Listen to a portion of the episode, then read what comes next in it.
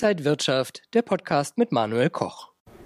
Erdgas ist so billig wie seit Monaten nicht mehr. Außerdem schauen wir auf die Gewinner 2023, Kakao, Orangensaft und auch Gold. Das alles jetzt hier beim Rohstofftalk. Schön, dass Sie mit dabei sind, liebe Zuschauer. Und bei mir ist der Rohstoffanalyst Michael Blumenroth von der Deutschen Bank. Schön, dass Sie hier sind. Ich freue mich auch, Herr Koch. Dankeschön. Herr Blumenroth, also Erdgaspreise in Europa stark gefallen, erstmals äh, seit fünf Monaten unter die Marke sogar von 30 Euro pro Megawattstunde gegangen. Das ist vielleicht gut für Verbraucher, aber ist das auch gut für Anleger? Ja, kommt immer darauf an, wie der Anleger sich positioniert hat. Also ganz ehrlich gesagt hätte ich jetzt nicht bei dem Wetter, was wir auch gerade draußen haben, ich, wir sind beide hier durch den Schnee zur Börse rüber gestapft. Wir haben deutliche Minustemperaturen heute Nacht gehabt, Glatteis gestern. Da sagt einem eigentlich das Gefühl, die Preise müssten hochgehen. Stattdessen gehen die Preise jetzt runter. Ähm, überrascht mich persönlich so ein bisschen, wenn ich ganz ehrlich bin. Wahrscheinlich auch viele Anleger. Für Anleger ist natürlich dann, ähm, oder sagen wir es aus Verbrauchersicht, ich bin Selbstverbraucher, unsere Wohnanlage Erdgas noch beheizt, wird sicher immer mal umgestellt, aber ist natürlich sehr schön. Und was auch sehr schön ist, finde ich, dass die Preise nicht nur für die kurzfristigen Kontrakte runtergekommen sind, sondern auch für die langfristigen, die in einem Jahr sind. Und in einem Jahr haben wir wieder Januar, haben wir wieder Winter, keiner weiß, was passiert, aber die Märkte scheinen davon auszugehen, dass die Erdgasversorgung sicher ist. Gleichzeitig auch vielleicht noch ein ganz kleiner Einschub dazu, sinken auch die Strompreise an der äh, Leipziger Energiebörse, die für ein Jahr nach vorne gepreist sind. Also für uns hier in Deutschland, die wir unter den hohen Preisen für Energie, Rohstoffe und für Strom leiden, eigentlich eine sehr gute Nachricht. Aus Anlegersicht, ähm, selbst als Anleger weiß ich, man positioniert sich ja lieber auf der anderen Seite, auf der Kaufseite, auf der Long-Seite, warum man sich da meistens gefühlsmäßig wohler fühlt. Und das ist dann natürlich für Anleger jetzt eine schwierige Sache. Es ist eh auch Erdgas so ein Markt, wo man es nicht so einfach sich als Anleger dann da tummeln kann. In diesen Märkten eher schwierig. Also man kann es über Termine machen, würde ich von abraten. Da kommen wir sicher bei den anderen Produkten nachher noch drauf zu sprechen. Aber es gibt relativ wenig Zertifikate oder ähnliches. Man kann zum Beispiel jetzt auch auf Firmen setzen, die natürlich dann profitieren davon, wenn der Erdgaspreis steigt. Für Anleger momentan vielleicht eher so eine schwierige Situation. Genießen wir das als Verbraucher, für Anleger vielleicht abwarten, weil ich denke, viel Luft nach unten haben die Preise jetzt auch nicht mehr. Schauen wir mal auf die Gewinner 2023. Das waren Uran, Kakao, Orangensaft. Äh, schauen wir vielleicht auf die beiden letzteren, Kakao und ähm, Orangensaft. Können die 2024 auch wieder so gut laufen? Ja, könnten sie wieder. Es gibt da vielleicht ein paar Ausnahmetatbestände im letzten Jahr, die jetzt die Notierung dann nach oben geholfen haben. Wenn wir mal Kakao schauen, wo kommt der Kakao her? Elfenbeinküste, 40 Prozent des Weltangebots kommen aus der Elfenbeinküste. Da hatten wir ein schwieriges viertes Quartal im Jahr 2023. Die Ernte lag 30 Prozent unter dem Vorjahresquartal. Ähm, warum? Es war das wetterbedingt, wie meistens bei äh, solchen Agrarrohstoffen. Ähm, es gab erst was zu trocken, dann war es nachher viel zu nass, bedeutet Pflanzenkrankheiten, weniger Kakao geerntet, weniger Angebot, bedeutet der Preis muss steigen. Unter normalen Umständen ist davon auszugehen, dass das Angebot im Jahr 2024 wieder zunehmen könnte. Also die Preissteigerungen sollten nicht mehr so stark sein, aber man kann es nie ausschließen. Wir sind da abhängig vom Wetter, man kann das Wetter nicht ähm, vorhersagen. Also da bestehen durchaus ähm, weiterhin Anstiegschancen, was für uns Schleckmollern natürlich eher schlecht ist. Orangensaft, ähm, ähnliche Probleme. Da es gibt, da kommt die meiste Ernte kommt aus Brasilien. Da gab es auch wetterbedingte Probleme. Das war jetzt der Sommer, aber der war da auch noch wohl erstmal trocken und dann nass. Florida ähm, gab es so eine ähm, Pflanzenkrankheit, ich weiß nicht, wie die genau heißt, was mit Citrus Green oder so ähnlich, Citrus Greener und weniger Ernte, auch hier das gleiche Problem, Angebot klein, Nachfrage bleibt, jeder hat gern sein Gläschen Orangensaft zum Frühstück, bedeutet steigende Preise. Auch hier 2024 kann so weitergehen, hängt natürlich alles immer vom Wetter ab. Wenn jetzt so eine Phase wäre wie jetzt, auch in den USA war es jetzt auch sehr, sehr kalt gewesen in den letzten Tagen, wenn es da in Florida tatsächlich was erfroren ist ähm, an der Orangenernte, wird es auch dieses Jahr wieder Preissteigerungen geben.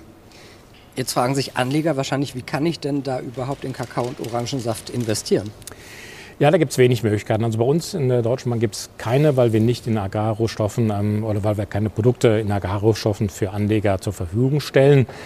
Man könnte das direkt über Futures machen, würde ich immer von abraten, weil es gibt eventuell Nachschusspflichten. Die Kontrakte werden immer gerollt. Da muss man als Anleger ein ganz wachsames Auge drauf haben.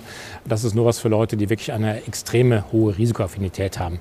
Es gibt einige Anbieter, die bieten sowas wie ähm, Zertifikate auf ähm, diese Produkte an. Wie gesagt, wir sind es nicht, aber bei anderen ähm, Finanzinstituten kann man sich da in diesen Zertifikaten umtun. Man kann natürlich ähm, auch davon ausgehen, dass die Produzenten die ähm, ja, das dann Orangensaft, Kakao oder ähnliches unter die Leute bringen, dass sie auch was davon haben, wenn die Preise steigen. Man kann also dann in die Aktien der, der produzierenden Unternehmen investieren.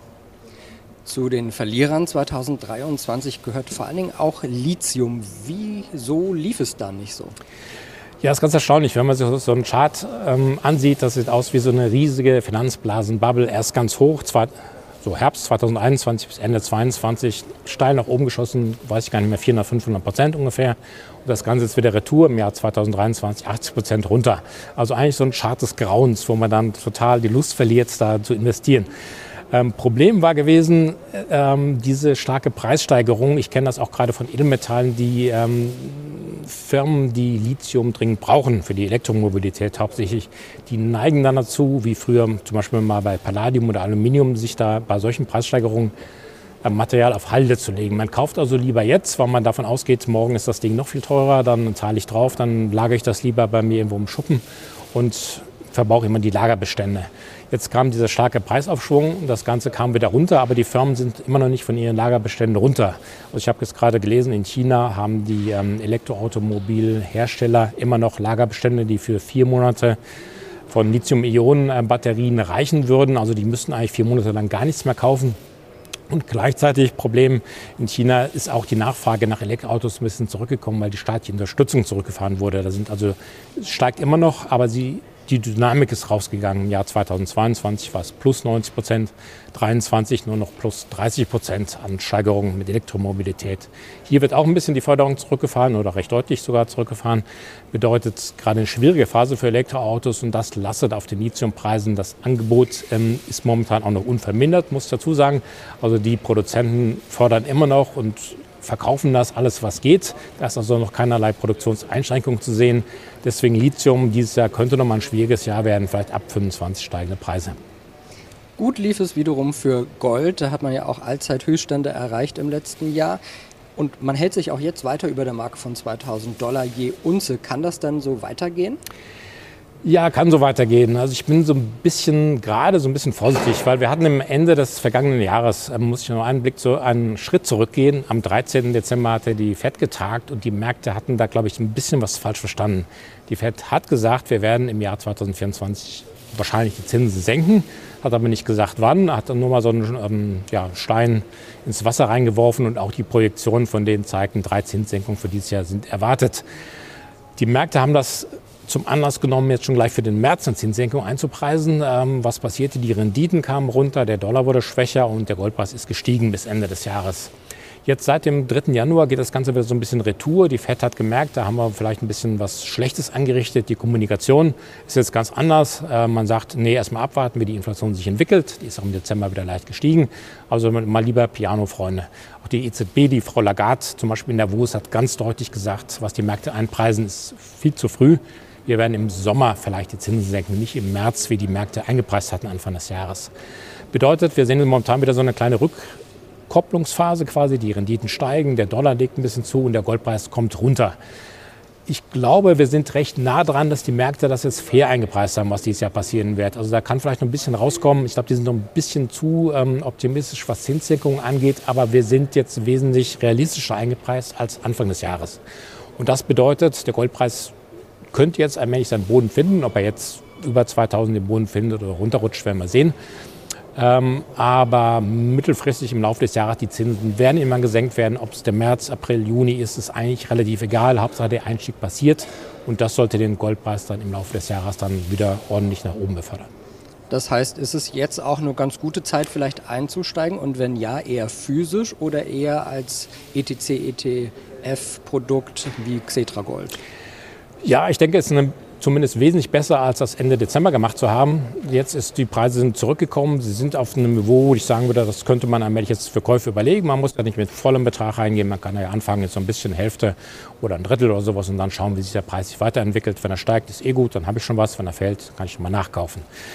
Ich würde immer noch empfehlen, ähm, ETFs, ETCs, sehr viel praktischer. Man kann da sehr schnell reingehen in den Markt. Man kann einfach mit ein paar Klicks sich Zeta-Gold zum Beispiel kaufen. Man kann es aber da verkaufen. Man muss das Gold nicht lagern. Das wird für angelagert. Die Kosten sind relativ niedrig. Also ich empfehle immer ETFs oder ETCs. Und wie optimistisch oder pessimistisch sind Sie für die Rohstoffmärkte 2024? Haben Sie da irgendwas im Auge? Ja, ich denke, so im Jahresverlauf, ähm, wir werden vielleicht eine schwierige Phase jetzt haben, weil wir haben noch dieses Repricing oder dieses, dieses neu eingepreise der Zinssenkungen, da sind wir vielleicht noch nicht ganz beendet.